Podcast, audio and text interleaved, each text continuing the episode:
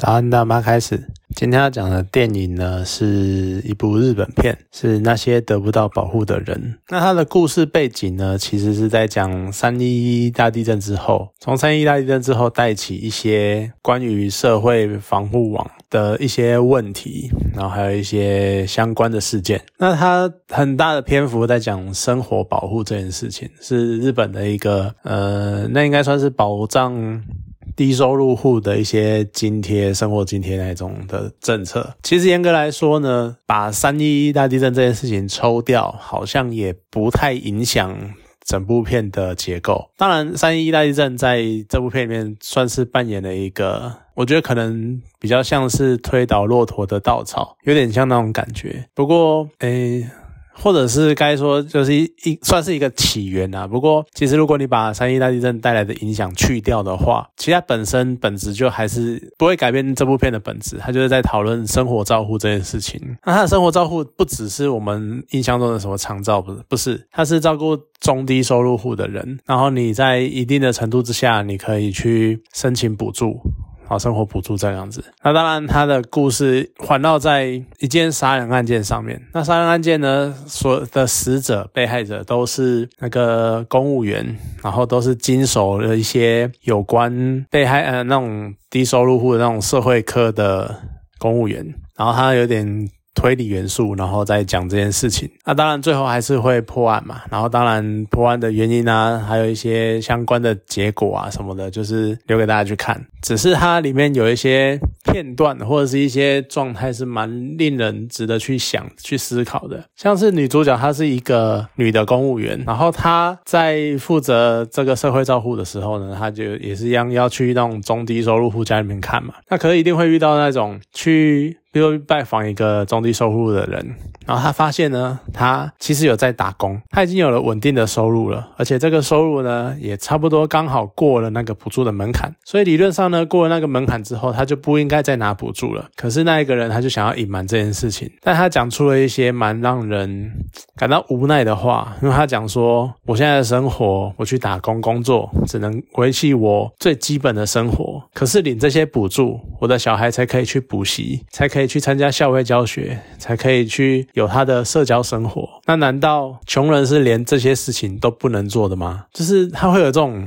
比较社会底层的人的那种呐喊的那种感觉。而且你再对比到另外一个呢，是。他刚好这件这那个女公务员刚好这件案子办完了，下一个案子呢，就是在讲说，在他去探访一个说手背受伤，然后再领补助金的结果，那是一个黑道流氓，然后他就一样也是明明伤已经好的差不多了，可是还是一样照样在领补助，而且家里面呢还吃香喝辣，然后还开高级的宾士车这样子，就他就会觉得很不爽，这种人还在领补助，然后而且那个手受伤这件事情并没有对他的生活造成。真正多大的困扰，而且他还过得下去。但是对比前面那一户那个中低收入户的妈妈，她却这么卑微的要恳求公务员对她睁一只眼闭一只眼。当然，这种东西呢，你就会也凸显到我们会觉得，你会觉得说什么社会不公啊，就不公平啊。有些人，我们其实现在也常看得到嘛，就是我们会觉得说，你明明有钱，可是你就是会，甚至于是所谓合法的去领取一些补助，像可能呃，好，反正像之前那些老人年金什么的，就可能会有些人会觉得说，那些老人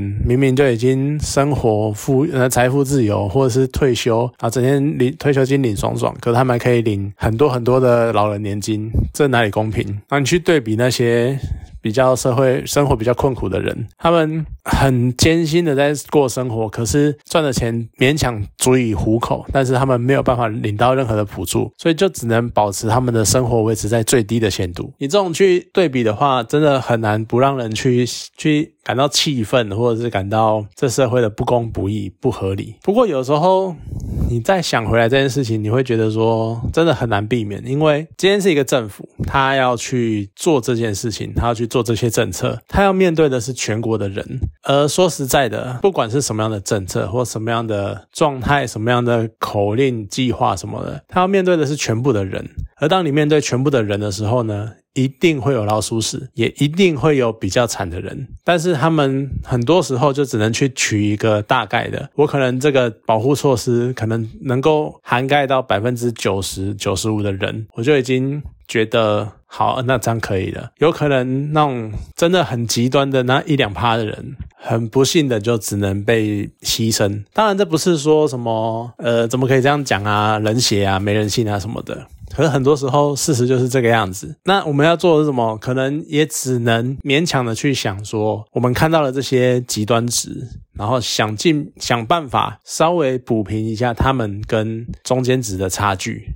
可能也只能这个样子，尤其是现在的金融的经济模式什么的，我们不能够像中国一样那种搞共产或搞，其实他们也不是共产的。我觉得生活呃世界的经济现在已经真的很难去做到什么共产，因为世界就是这个样在运转，然后资本主义就是这么的盛行，可能顶多最多最多就会像北欧国家那样子去奉行社会主义，然后用国家的力量去强制抽蓄抽税，可是那也需要很长时间的去。建立国民的一些概念，跟让国民愿意做做这件事情。所以，其实这件事情，我要说的是，你真的一定要开始，你要开始做，但是要做一定是很久。只是短期之内，我们可能真的还是只能不断的在看这些事情一再的发生。那像公务员女公务员在电影里面也有讲一句话，我觉得蛮蛮让人有感触的啦。就是当他的同事在讲说，我们做这些事情，然后到底有什么意义？就是你看，就像我刚刚。讲的嘛，就是就是不公平，然后就是会有有钱的人还在领补助，然后没有钱的人反而失去补助的金资格，这样子就有同事在扪心自问说，我们做这些到底有什么意义？但是女公务员就说，她一定要有意义，她应该会有意义吧？其实当。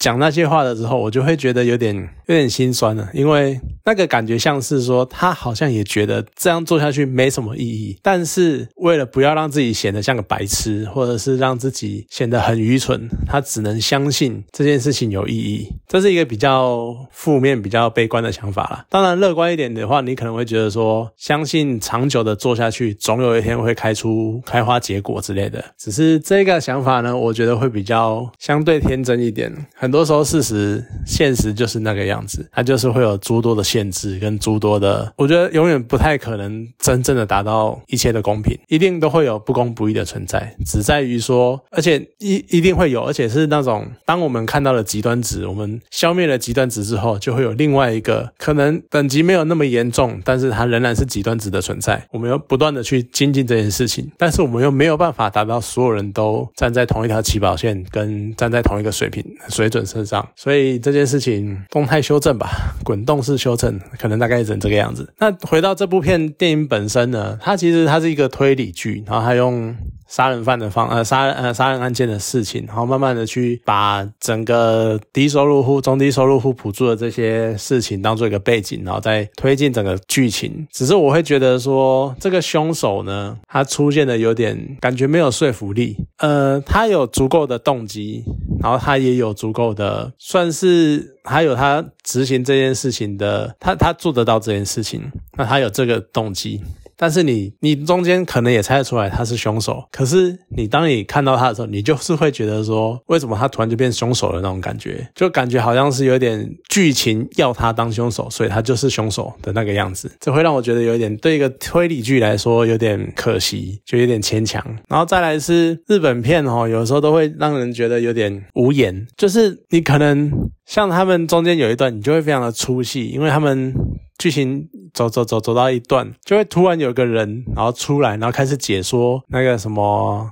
生活照护是什么东西。然后他用的是那种，你会怀疑他是不是打破了第四道墙之类的，在跟观众讲话，在跟观众解说这个整套政策是什么回事那种感觉。就是有时候会出现那种很强烈的那种说教感，或者是解说的感觉，这会让人家很出戏。可是日片日剧跟日本的电影常这个样子，我就会觉得有点有点够咯，你们不要一直每次都。这个样子，然后这部片的主角是佐藤健，中间有一段，在他就是跑给警察追这一段，我会觉得说啊，你就是我没有办法摘除那个他在他演。